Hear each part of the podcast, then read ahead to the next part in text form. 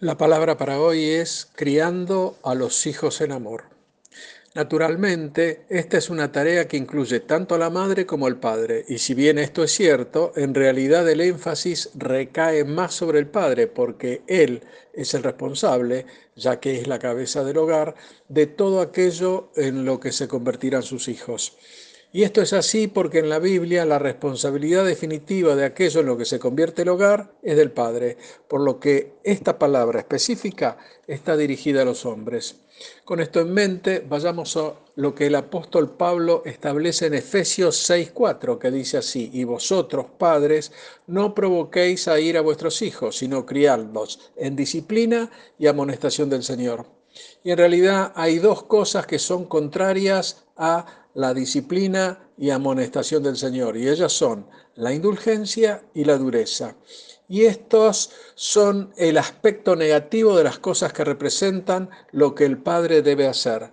La indulgencia es el proceso por el cual los padres permiten que los hijos tomen decisiones cuando el niño aún no está capacitado para tomarlas. Es tarea de los padres enseñarles gradualmente a tomar esas decisiones a medida que los ven capacitados para hacerlo. El otro extremo que hace que un hijo se revele es la dureza, y esta es la imposición de una disciplina rigurosa y exigente que no va acompañada ni de amor o comprensión. Y esto es lamentable porque hará que el hijo inevitablemente se revele al llegar a la adolescencia, con lo cual estas dos cosas, la indulgencia y la dureza, no son buenas consejeras respecto a la crianza de los hijos, que sí deben tener disciplina, ya que la falta de ella hará que el niño se sienta inseguro, desgraciado y que se vuelva egoísta. Y esto porque se deja a los niños salirse siempre con la suya en todo. Y esto los convierte en tiranos. Y así criamos hijos a los que no les importa absolutamente nada los sentimientos de los demás. Y sucederá que cuando el padre disciplina a sus hijos con amor, el hijo o la hija se enojan con él.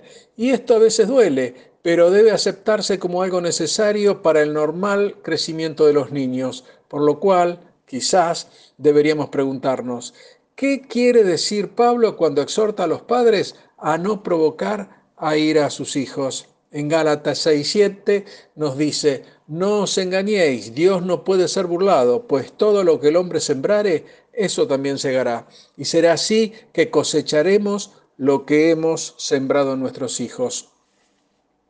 Cuando como padres sembramos amor y paz en la vida de nuestros hijos, existen altas probabilidades que ellos no sean provocados a la ira, aunque deberíamos tener en cuenta que el opuesto también es verdad. Castigar a un hijo en cólera provoca que ese hijo a la larga responda con cólera y con ira. Y como el Señor no es un déspota que nos da una directiva y nos deja que nos arreglemos solos, Él nos da un modelo para utilizar en la crianza de los hijos. Y esto es disciplina y amonestación del Señor. Y está más que claro que el Señor no nos disciplina a nosotros, sus hijos, en cólera, sino que Él nos disciplina en amor. Hebreos 12, 5 y 6 dice, y habéis ya olvidado la exhortación que como hijo se os dirige, diciendo, Hijo mío, no menospreciéis la disciplina del Señor, ni desmayes cuando eres reprendido por Él, porque el Señor al que ama disciplina y azota a todo el que recibe por hijo. Hermano, está de más decir que nadie jamás tiene una causa justa para enojarse con Dios, por lo cual te digo que ningún hijo o hija disciplinadas con el amor de Dios tendrá causa justa para encolerizarse contra un padre o una madre.